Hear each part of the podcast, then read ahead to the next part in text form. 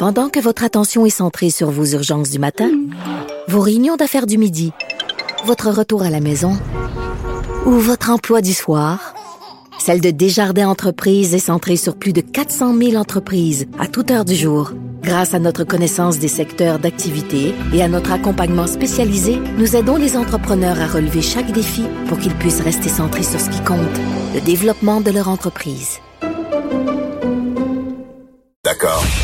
Bonjour tout le monde, c'est Sophie Durocher. Très contente de vous retrouver. On est le 19 mai 2020 et que ça fait du bien cette petite journée là de congé en plus avec une température absolument magnifique. En tout cas, à Montréal, c'était le cas. Et bien sûr, en famille, on a profité de la fin de semaine et j'espère que vous avez fait pareil pour euh, se promener, pour sortir, pour se déconfiner entre les deux oreilles et pour aller faire du vélo dans différents parcs à Montréal et à Verdun. Et c'était absolument fascinant. J'avoue que je dois encore une fois applaudir les Québécois à deux mains, en tout cas les Montréalais, euh, le deux mètres de distance que j'en ai vu, en tout cas dans les différents endroits où je suis allée, vraiment bien respecté.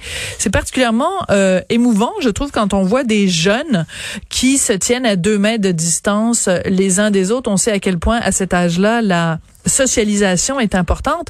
Donc, bravo pour le 2 mètres. Par contre, les masques, il y a vraiment encore une fois une chose qui me frappe.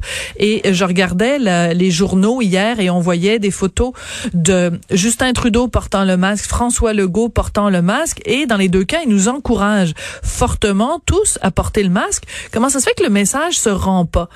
Et euh, j'ai un début de réponse. Et j'espère que j'ai tort, mais j'ai un début de réponse. J'ai l'impression qu'une des raisons pour laquelle on est si peu nombreux à porter le masque, moi je le porte religieusement dès que je mets le pied en dehors de chez moi.